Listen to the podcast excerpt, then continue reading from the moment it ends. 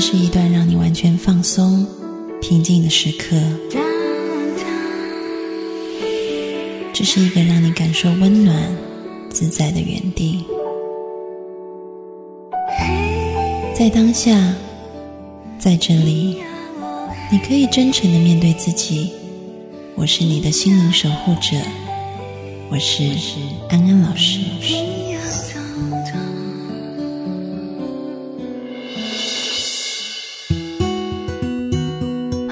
位听众朋友，大家晚安，欢迎回到安心 So Good，我是安安老师。接下来我们要进行心灵宵夜，欢迎好朋友法兰。Hello，各位听众朋友，大家晚安，我是法兰。嗯，法兰，我想要问你，你跟你的前男友相处的情况是怎么样的？我跟我的前男友，有的有联络，有的已经完全谢谢再见，不联络。那有联络的呢？有联络的还有几个啊？哎。也好像也没有很多个啦，老公没在听，没差啦。嗯，没没有关系，我也不 care。你说有联络的，现在啊，就是我们只是一些脸书的连友，嗯，要不然就是会有时候用一些通信软体问问好，但通常都是男生这边主动，就其实还是友好的关系吧。嗯，还是朋友，但是。不会约出去见面。对对对，我的意思说就是一个平和的。对啊，有的时候也是会聊聊天啊，问问好不好啊，或是过年过节的时候说声。什么什么快乐什么快乐之类的，嗯，对。其实呢，安安老师跟我自己的前男友也是，我的前男友们，我们都保持很好的关系。我们也是常常不会约出去聊天。我跟你一样，因为其实约出去聊天，这个对现在的男朋友或女朋友来讲不是很公平，也不是公不公平，应该是说人家心里会有疙瘩，所以这件事就不做。但是我们还是会透过通讯软体关心一下彼此的近况，然后。嗯，有需要帮助的时候也会伸出援手。我觉得还是保持一个挺好的关系的。为什么今天讲到这个话题？因为就有听众朋友写信来问，他说其实他觉得自己好像不够有自信。那么听了安心搜购一阵子以后，觉得自己越来越有自信。但是在一个点上面呢，他无论怎么样告诉自己说。我很有价值，我很爱我自己，我很有自信，好像都过不了，心里还是有一个疙瘩在，就是在面对他曾经疯狂单恋过的男生的时候，他说以前那个男生就不喜欢他，然后他就觉得那是一个惨痛的记忆，然后他说他会告诉自己说那男的都配不上我啊，然后呃我多么庆幸没有跟他在一起，但是呢。心里每次一想到这一段，还是会觉得很失落，然后觉得自己真的是，嗯，丑小鸭一个，该怎么办？对于这种事情呢，哦，我自己本人有一个锅盖理论。锅盖理论听起来应该跟吃的有关吗？不是，只是跟你的另一半有关。好，请讲。就是呢。锅子要配适合的盖子才盖得起来。这个好像跟什么梁启超还是谁说的话很像。我不知道，反正我挺有慧根的。嗯，我我那时候就在想，你为什么要逼着自己去适应一个就是不对的锅盖呢？嗯，然后你们两个就根本凑不成对的嘛。嗯，那为什么不去找别的锅盖呢？跟你可以凑成对的。嗯，那你一直执着于那一个男生，但是。你都蒙蔽了你自己，你没有去看看身边还有好多好多的锅盖在你的身边呢。他已经结婚了啦。你说哪一个？这个听众朋友。嗯，他结婚了，然后还单恋别人呐？不是，他就是说，因为那一段单恋他是被很甩的嘛，就是人家可能就对他有一些不客气的话，所以他就说他想到这一段，还是觉得就是自己怎么那么没有自信。即便他告诉自己说用很多呃，好像我是很棒的啊，然后你配不上我的话来说服自己，还是没有办法达到那个。嗯，这个就叫做得不到的永远最美。其实我之前很甩过一个男生，然后呢？然后他到现在还在发简讯给我说他很想我之类，即便我已经结婚。不要再作践自己了，各位听众朋友，你听到法兰说的没有？然后呢？我对他真的就是没感觉啊，但不不代表我讨厌他哦。嗯，但我们就是没有办法走到那一步嘛。嗯，因为我身边已经也有人啦。嗯，那你也的确跟我没有任何的呃火花存在了嘛。但我们可以当朋友。其实我觉得有时候啊，我觉得我们也要学学习怎么样拒绝别人。分手或者是拒绝别人是一门艺术，因为呢，安安老师碰过一些人，就是他拒绝别人的时候，他可能就会挑一些所谓根本不是问题的问题，就会造成别人很困扰，你懂吗？比如说呢？比如说，假设好了，可能他会说，嗯，我不喜欢你是因为我觉得，呃，你的那个个性太内向。然后这个人就努力的改，改的很外向，但是这个女的也不喜欢他，因为这女的考虑的点根本不是这个，但是他硬要找一个点，他对他就是没感觉。说真的，但是就很多各式各样的理由都对，就是会有很多理由，然后会导致对方会想说啊，那我改变以后我就 OK 了。对，所以拒绝的艺术也很重要。其实很多时候感情真的就是一个感觉而已。对对，根本没有什么理由，但是硬要找理由，对方就会搪塞给你一些理由。但这样理由通常很误导别人。你不需要没有自信，因为也许他讲的这些让你觉得你自己条件不够好的理由，都只是他想找的一些理由而已，就是他想找的借口而已。你可以去看看他现在交的女朋友，或者他现在的太太，是不是他用在你身上的理由其实都没有。对啊，有的时候就真的只是没感觉而已。很多时候你就说，哎，我不喜欢太胖的女生，就最后交一个超胖的老婆。根本就不是那个点，真的。因为当初我老公说他死也不娶摩羯座，就他也不是一样娶了一个摩羯。对，所以其实听众朋友真的不要觉得说，好像对方在分手或者是不喜欢你的时候，他讲的那些理由是真的理由，其实不是，他就是对你没感觉，你就接受这件事情。这个没有感觉无损你好或不好。对啊，因为真的就只是锅盖跟锅子合不合而已。是啊，而且何必为了那个不合的锅盖，然后折磨你自己？他也或许没有这么好跟你在一起呀。我觉得，即便你一直沉在这个不好的回忆里面，嗯，然后一直让他在你的心里面发酵，我觉得对你来说也不是一件很好的事情啊。我们要先跟各位听众朋友讲一件事情，就是说我还是可以跟我的前男友保持很好的关系。为什么安安老师在一开始时候讲这一点？其实也跟你的心态很有关系，就是说。我在看你写的那个信里面，我觉得你对，譬如说你说你也配不上我啊，然后好险我没有选到你，就是还是一种好像用一种很嘲讽的心态。其实你应该化这个悲愤为力量，是化成一个祝福的力量。其实我是觉得感觉是，其实他是很对于这段记忆是很过不去的，所以对很过不去，所以才用这样的方式武装自己。对，如果你真的放下，你就是祝福对方。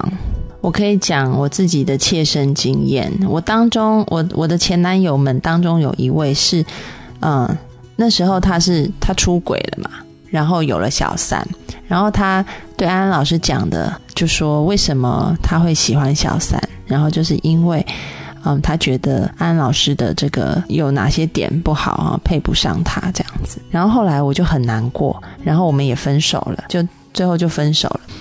然后分手以后，安老师就在检讨这些事情。然后我就发现呢，其实他讲的是有道理的，但那时候是很受伤的。那时候就会用一个武装的心态看这件事情，就觉得他只是因为他出轨了，所以要找一些理由。但是后来我仔细去细想，这一些理由当中有部分真的是真实的。我们先听一首歌，待会回来继续八卦安老师。好，我们来听周兴哲的。以后别做朋友，明明就可以做朋友，赶快听吧。习惯听你分享生活细节，害怕破坏完美的平衡点，保持着距离，一颗心的遥远。我的寂寞你就听不见，我走回从前，你往未来飞，遇见对的人，错过交叉点，明明你就已经站在我面前。不断挥手说再见，以后别做朋友，朋友不能牵手，想爱你的冲动，我只能笑着带过。最好的朋友，有些梦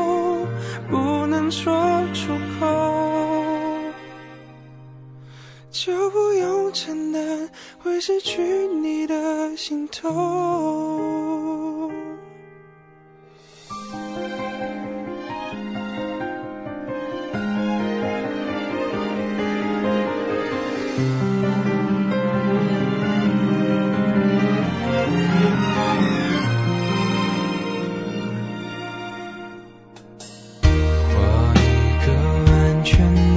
天空界限，谁都不准为我们掉眼泪。放弃好好爱一个人的机会，要看着你幸福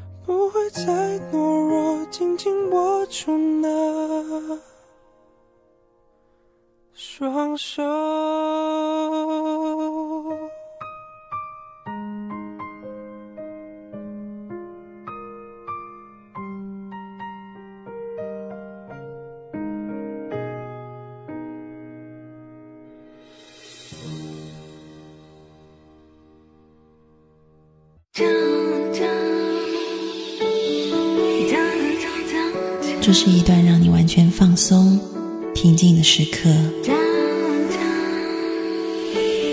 这是一个让你感受温暖、自在的原地。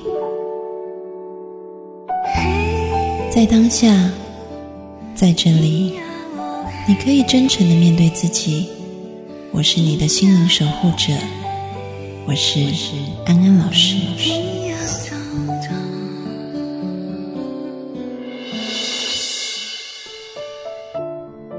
Hello，各位听众朋友，大家晚安，欢迎回到安心 So Good，我是安安老师。我们欢迎好朋友法兰。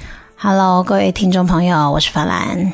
好，刚安老师的八卦讲到一半，然后继续讲，就是我就发现说，因为其实我们那时候分开有一个很重要的因素，是因为我们感情转淡，所以那时候才有所谓第三者的介入。那我就在检讨为什么感情转淡这件事情。比如说，他那时候跟我，就是他说为什么小三介入，因为他说他想要找一个灵魂伴侣，然后他觉得安安老师是很好的生活伴侣，但并不是一个灵魂伴侣，所以他要找一个能够跟他在灵魂上面更契合的人，这样子。那我后来就在检讨这件事情是真的吗？所谓。是不是灵魂伴侣这件事？但是我后来发现，就是我刚刚跟听众朋友讲的，很多东西是他表面的理由。但是如果你深究的话，你可以挖掘出一些挖掘出一些线索。因为其实那个时候呢，我们的感情转淡有一个很大的原因，是因为嗯，我们一起创业。那在创业的过程里面会有很多的冲突，那这些冲突自然而然就嗯，安安老师那时候不懂处理。然后也不知道要用一个，就是其实男女在相处的时候，女生还是要扮演一个比较温柔的姿态，然后去调和很多事情。但是那时候没有在冲突里面，我就是跟他硬碰硬，所以呢，就造成感情慢慢的有裂痕。那感情有裂痕以后，你就很难在心灵层面或灵魂层面有更深入的交流。所以，当你你会听到一些理由，这些理由可能表面看起来是不真实的，就如同可能之前这个听众朋友，你的这个你喜欢的这个男生给了你一些理由，但是当你仔细去挖掘背后的一些成因的时候，也许你会找到一些点是可以帮助你自己成长。那安老师在这个感情里面学会了一些事情以后，就真的很帮助我未来跟其他男性朋友的相处，因为以前的我。在经历这段感情之前，我跟很多男性朋友相处，他们都会说我好像一个女汉子。但是在经历这个这一段感情以后，我跟很多男性相处，他们都会说，哎，我好像变得温柔很多，跟我相处起来也舒服了。所以，嗯，要跟各位听众朋友分享的，就是你去看这个每一段感情也好，或每一段关系也好，背后一定都有一些纠结的原因，不是你表面上想象的那样。但是，当你拆解出这些纠结以后，你一定会可以找到帮助你成长的点，那就带着一个祝福的心态去看这件事情。就像现在，我还是跟我这个曾经有过小三的前男友保持很好的关系，我们也会微信啊，彼此问候。前几天是他生日，我也跟他问候，然后他也问我最近怎么样，对，都还是可以保持一个友好关系。因为我后来发现说，在这一段旅程里面，我我后来经过这样子，当时看起来是伤痛的，但是后来我成长很多，我也很感谢他。对啊，安老师说的很好，就是其实每一段感情都是可以让你学习的一个。功课，它可以让你得到很多很多的体会，然后也会学到很多的经验。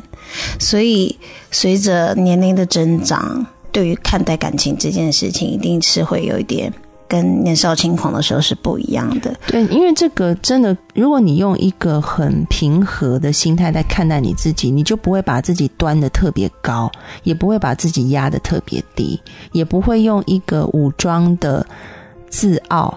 或者是骄傲去伪装你内在的自卑，你是很平和的。我觉得就承认那一段没有很完美，然后你学到了一些事情，嗯，然后接下来你会过得很幸福，嗯，你也让他知道你过得很幸福，我觉得这样就够了。对啊，对，就不用再去一定要去证明些什么。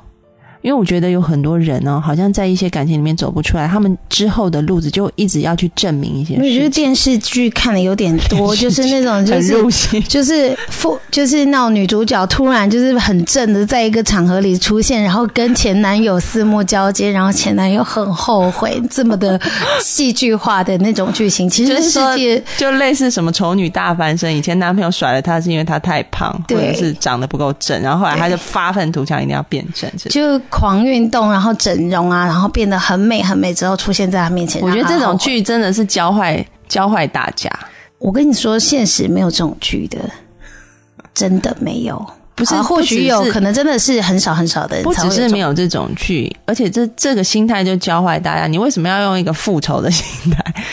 去证明自己什么？其实你就接纳自己的状态，然后你哦，我知道我可以变更好，就是很平和的去变好，不用用一个对抗的心态。就其实你们没有什么，只是不能相爱而已啊，就这样而已啊。对啊，对啊，我们有什么好情绪不好的呢？因为你还是有别人爱着你啊，你还是找得到你爱的人呐，所以。面对前面的那一段不愉快，嗯，就让它过去吧。没错，对。其实你会发现呢，心理学跟其他的学科很不一样。譬如说，可能两个都是类似的外显出来的东西，比如说都是辩证。但是如果有一方是很对抗的辩证，有另外一方是很平和的辩证，就是他哦，他真的他也放下这段感情，然后他觉得要让自己更好，他想要让自己更开心，然后他去。让自己变得漂亮，然后另外一个是因为我不甘心，我一定要赢，我要赢过那个女的，然后去整形的话，你会发现虽然两个都是变漂亮，但是那个漂亮是很不一样的。是啊，对，因为我看过那种因为内在的愤怒然后去整形整出来的人，然后跟因为诶，他放下这个这段感情，他想要让自己变得更好，然后去让自己变漂亮出来的人，那个气场是完全不一样。是啊，我也可以感觉得到。就那种对抗的人，你虽然觉得她漂亮，但是你不会想亲近她。对，因为她心中太多的怒火，然后你都可以感觉得到。对。对，所以我们不要做一个带着怒火的人，我们要做一个，就从内而外散发出一种温柔婉约气质的人。对，而且我相信啊，你的内心调整好，你变得很温和、很平顺的话，真的就是你那个气场会吸引很多人来，根本就不再是一些他已经结婚了，不用再吸引。我不是说他啦，我是说，因为刚好我想到我身旁有一些女生朋友，对他们可能会因为因为。我发现，在内地是特别多，在台湾还好。台湾人分手时候讲的话，可能是说你的个性不够好。没有啊，就是说昨天我奶奶托梦给我说 不适合跟你在一起。对，也有这种的，就是台湾人好像会比较找一些嗯非外在的条件，就是不比较不个性啊，就说哎个性不合啊，对，然后或者是家人反对啊，就会讲一些这种。但是我发现内地的人，内地人真的好看重外表。非常看重，然后我发现有很多人，他们分手或者是决定终止交往的原因，都是因为外表，哎，太矮了，太胖了，然后怕生不出漂亮的孩子，很多都是这种，我真的很压抑。那时候我就在想，怎么会怎么会这样？但是后来慢慢慢慢，我就理解，就是内地的心态，因为很多内地是到了差不多适婚年龄的时候，他们就要赶快找对象，他们也没有空去了解你的内在是怎么样。就觉得内在过得去就可以了，外在漂亮比较第一眼印象就是最快速能够掌握的资讯。对，所以他们对外外表的重视度真的比台湾、比香港高好多倍哦。这个你很难理解吧？我嗯，我也都挺看外表的。不过也有，就是我也有交往过身高不高的男友，因为我其实很喜欢他的个性。嗯嗯，对，但是我会。就是没有办法跟他走到结婚这一关，嗯，因为我就是一直会考虑到我孩子以后腿会不够长。哎，你真的也是这样想？哎，真的，对，怎么会这么妙？没有，就是因为你自己本身就个儿高，所以你没这个 concern，OK？但是我呢，就是因为我想要就是优生学一下，但是不一定要帅啊，就我我的要求就是腿长而已，还有高挺的鼻子，还有没有大鼻孔？你也你也很适合去内地居住。没有，但是我不会因为分手的时候，然后是因为外表而分手，其实并不会这样。嗯，对，因为外表这种东西，其实年纪越来越大，它也是会变大。嗯，也是敌不过好，那那这这也是我的疑问，就刚好问你一下，因为刚好你也是这样子的，就是说，嗯，因为我接到很多听众朋友的写信，就是他们最后选择要结婚的时候，很 care 的是对方的身高。然后你就会很觉得很奇怪，说那为什么你在交往的时候不 care，然后要结婚的时候就开始很 care？他们就主要说是因为优生学的关系，然后就决定分手，或者是因为他长得不够好看。这件事对我来讲很荒谬，哎，就是其实还好啦，因为我刚好是遇到了一个长腿的，但是如果当下我遇到的是一个腿不长的，但是我真的很爱他，我还是会会跟他结婚啊，嗯。对，我觉得还是得看，只不过第一眼我会先，就是会先考虑一下，就是腿长这个部分。但是你在想，现在哪一个电视剧是找个短腿的来演男主角呢？好，那我知道我我知道我我的那个点，我过不去的点在哪里了？就是因为呢，如果大家一开始就是因为外表。就是如果大家要把外表看得很重要的话，那么就请在一开始的时候就决定要不要跟这个人交往的时候，就把这件事情先放在第一位，不是就先考虑这一点，就不要因为你觉得嗯。这个人个性不错，外表不行，然后跟他交往以后，最后决定要结婚了，然后再考量外表这件事情。因为你知道吗？当两个人的感情已经建立了，然后你去考量一件事情是没有办法改变，你总不可能叫他腿锯掉，然后再接长的吧？不可能啊！对啊，所以这件事情就会造成彼此都有很大的伤害，然后时间也浪费了很多。所以我就是跟那个腿不那么长的男朋友分手的原因，也不是因为他的腿不那么长。那当然一定就是有一些可能，呃，在交往上碰到的一些瓶颈，那导致于我觉得没有办法再继续下去。但是我我在接受他的当下，我就已经接受他的退场。对，就是各位听众朋友，你在选择嗯交往对象的时候，就切记，就是如果你觉得外表很重要，那这件事情就变成一个入门槛，你就先筛选他要不要成为你的男女朋友。对，如果他过了你外表那一关，你再跟他交往，你不要跟人家交往到一半以后，然后你又开始想这件事情，因为这件事情是无力回天的，这个是没有办法去改变。对方就算再努力，你们再怎么妥协，再怎么配合，都没有办法改变的事实的话，这件事情就不要做，因为很容易造成彼此的伤害。还有在分手的时候，千万不要有攻击性的言语，然后也不要恶言相向。嗯，因为地球是圆的。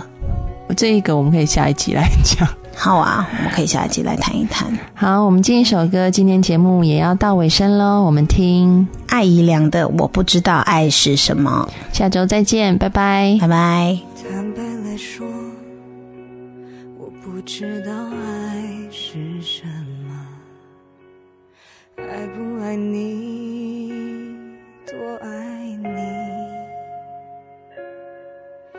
诸如此类的这些话，我都不知道是什么，所以不要与我交谈，不要揣测过头。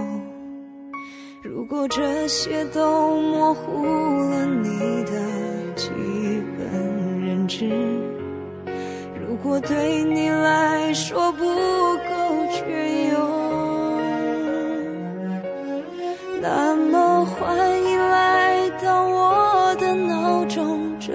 对爱没有解释，只有一些细微的撩动。例如，我只是你的眼神与他不同，我走过你身边的角度与他不同。我开口跟你说话的时机他不同，我用的词汇浅色与他不同。